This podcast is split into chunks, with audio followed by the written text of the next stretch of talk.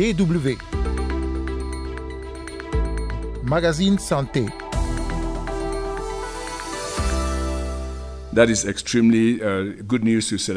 C'est une très bonne nouvelle et j'espère qu'à l'avenir, les connaissances acquises grâce à ce vaccin permettront réellement aux chercheurs de développer des vaccins encore plus efficaces. La bonne nouvelle dont parle le docteur John Kengasong, le directeur du Centre africain de contrôle et de prévention des maladies, eh bien, c'est l'aval donné par l'Organisation mondiale de la santé pour un déploiement massif du vaccin RTSS ou Mosquirix. En donnant ce feu vert, il s'agit de lutter plus efficacement contre le paludisme qui tue plus de 260 000 enfants âgés de moins de 5 ans chaque année en Afrique. Ce vaccin est donc synonyme d'espoir, d'autant que les craintes d'une résistance du paludisme au traitement augmentent. L'OMS a précisé que sa décision était largement basée sur les résultats des essais cliniques au Ghana, au Kenya et au Malawi où le vaccin a été administré à 800 000 enfants depuis 2019. Le développement de vaccins contre le paludisme, on en parle avec le docteur Herman Sorgo, chercheur en parasitologie à l'unité de recherche clinique de Nanoro au Burkina Faso. Il est spécialisé dans la recherche de vaccins antiparasitaires et a participé à la phase 3 de la recherche sur le RTSS. Le docteur Herman Sorgo travaille actuellement sur le R21, un autre vaccin en cours de développement contre le paludisme. Carole Assignon Micro, vous écoutez le magazine Santé.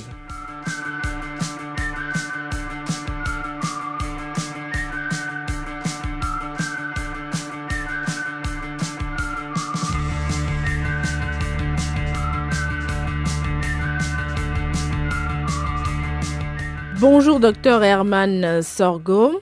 Oui. Alors, l'OMS, en donnant son feu vert hein, au déploiement massif du vaccin RTSS, parle d'un moment historique. Est-ce que vous partagez ce, sentiment? C'est un moment historique euh, à deux niveaux. Au niveau scientifique d'abord, c'est la première fois dans toute l'histoire de la médecine moderne qu'un vaccin contre un parasite a enfin eu une autorisation pour être utilisé. Parce qu'auparavant, l'humanité n'avait pas encore réussi à développer un vaccin antiparasitaire utilisable chez les humains. Dans un deuxième niveau, c'est historique dans le contrôle de la maladie.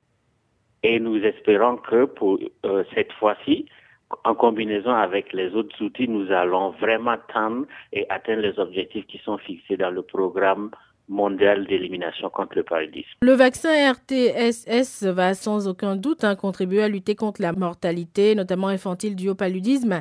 Mais pour, pour bien comprendre, hein, comment ce vaccin agit-il? Il s'agit d'un vaccin qui protège contre la phase infectante que l'on appelle sporozoïde du paludisme. La molécule vaccinale va empêcher en fait l'infection de s'installer sur le sujet humain. Donc s'attaque à la première phase. Le paludisme contient essentiellement trois phases sur l'être humain. La phase infectante, qui dure environ une quinzaine de jours, et en fait, après cela, la phase maladie. Et ce, vaccin ne protège pas contre la phase maladie, mais prévient les infections. Donc, le mécanisme est anti-infectieux et cela permet de réduire très substantiellement et de façon très drastique la capacité du parasite à développer la, la phase clinique sur le sujet humain. Et de combien de doses a-t-on besoin et sur quelle période précisément? Le vaccin a été licencié pour utiliser en trois doses, espacées d'un mois, et toutes les études jusqu'à présent démontrent qu'une quatrième dose, si administrée une année après la troisième dose, ramène l'efficacité du vaccin à un niveau supérieur à 50%. Et on sera protégé pour combien de temps précisément? Toutes les études qui ont été réalisées pour le développement du vaccin ont montré, par exemple, que après avoir reçu les trois doses, l'efficacité vaccinale est de l'ordre de 56% après 12 mois sur une année. Et après quatre ans de suivi, l'efficacité du vaccin baisse à 36%. Donc, c'est-à-dire que si vous vaccinez dans une région là où le paludisme est endémique, des enfants de moins de 5 ans, vous réduisez de plus de la moitié le nombre de cas de paludisme dans cette population. Et sur une année, ce vaccin est très idéal dans ce, genre d'endroit où le paludisme sévit de façon saisonnière. Mais une efficacité à terme de 36%, est-ce que ce n'est tout de même pas un peu bas? Les 36%, c'est une efficacité sur quatre années. L'efficacité de RTSS sur une année est de 56%, tel que démontré dans la phase 3 de son développement. Pour chaque 1000 enfants vaccinés, on arrive à éviter plus de 5600 cas de paludisme dans une population, par exemple là où le paludisme est hyper endémique. Il faut aussi savoir que même les autres vaccins tels que le vaccin anti-pneumocoque ou le vaccin que l'on utilise aujourd'hui contre les rotavirus ont des efficacités vaccinales ne dépassent pas 60%. Mais quand on déploie ce type de vaccin dont on, pense que l'efficacité est passée dans une population, la réduction de l'incidence de la maladie est telle que il est très important d'utiliser ce type de molécules, même si l'RTSS n'a pas une efficacité de l'ordre de 100%.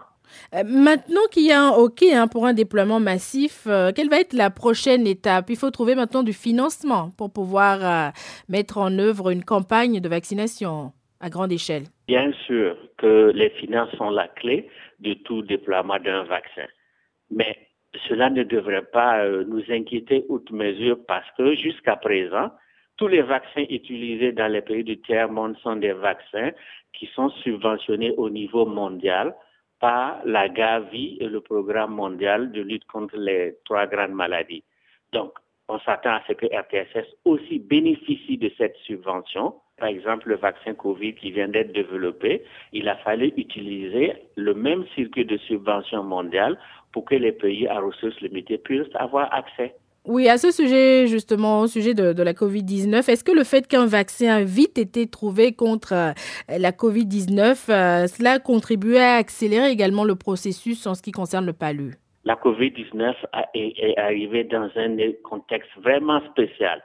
Le développement des vaccins à base d'ARN messager a commencé depuis les années 98 tous les outils étaient sur place pour pouvoir permettre le développement de vaccins. Et sur la base de cette expérience, l'OMS a fait un plaidoyer pour que cette nouvelle technologie et ces nouvelles stratégies se soient utilisées aussi pour développer des vaccins contre le paludisme. Justement, à ce sujet, l'ARN messager, le, laboratoire BioNTech entend appliquer cette technologie euh, au paludisme. Est-ce que c'est une bonne idée? Est-ce que ça va marcher? Bien sûr que personne ne pourra vous dire oui ou non de façon catégorique aujourd'hui. Mais le potentiel de l'ARN messager est, une évidence, est une vérité. Et nous avons le devoir de l'essayer. Bien sûr que le paludisme est beaucoup plus complexe que les virus au niveau génétique, au niveau de l'évolution. Mais euh, la communauté scientifique est prête à s'investir et à utiliser cette nouvelle technologie avec l'espoir que ça va marcher. Concernant toujours le paludisme, un autre vaccin contre le palumatrix M est également développé par l'université d'Oxford et il afficherait une efficacité de 17% à leur d'essai en phase 2. Est-ce qu'on peut s'attendre là également à une accélération euh, de l'homologation de ce vaccin? Matrix M, c'est l'adjuvant.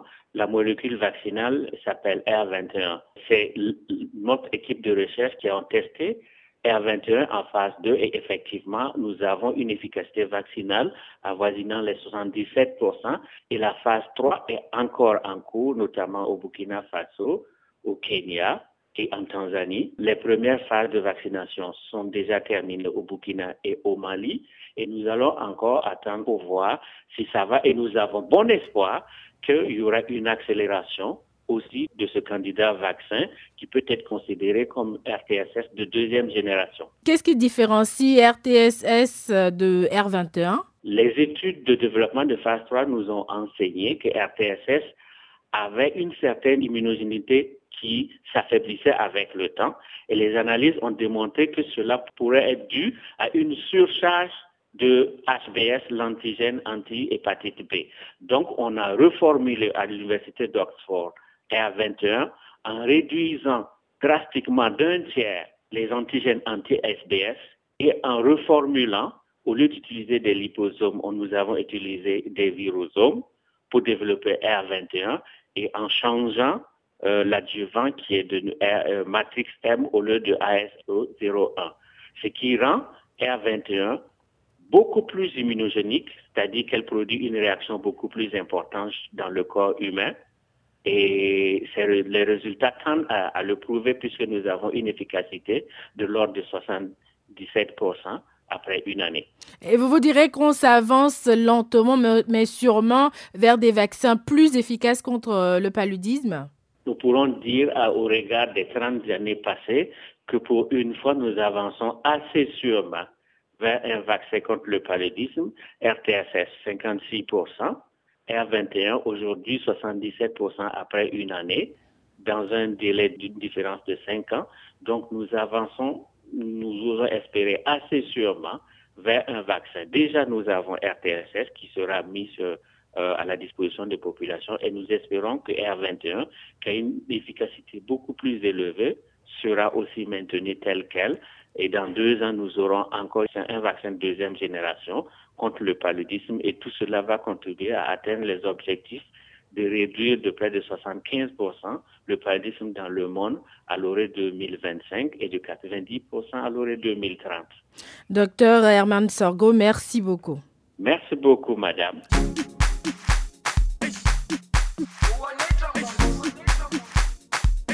Vous l'aurez compris, c'est déjà la fin de ce numéro du magazine Santé. Merci pour l'écoute.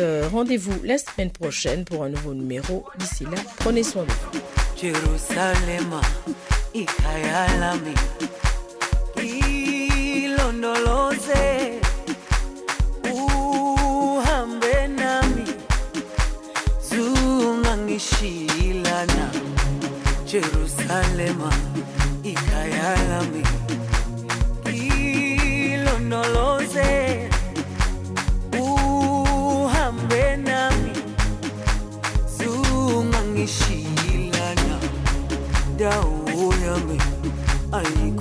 Ayikholana buso wami awukholana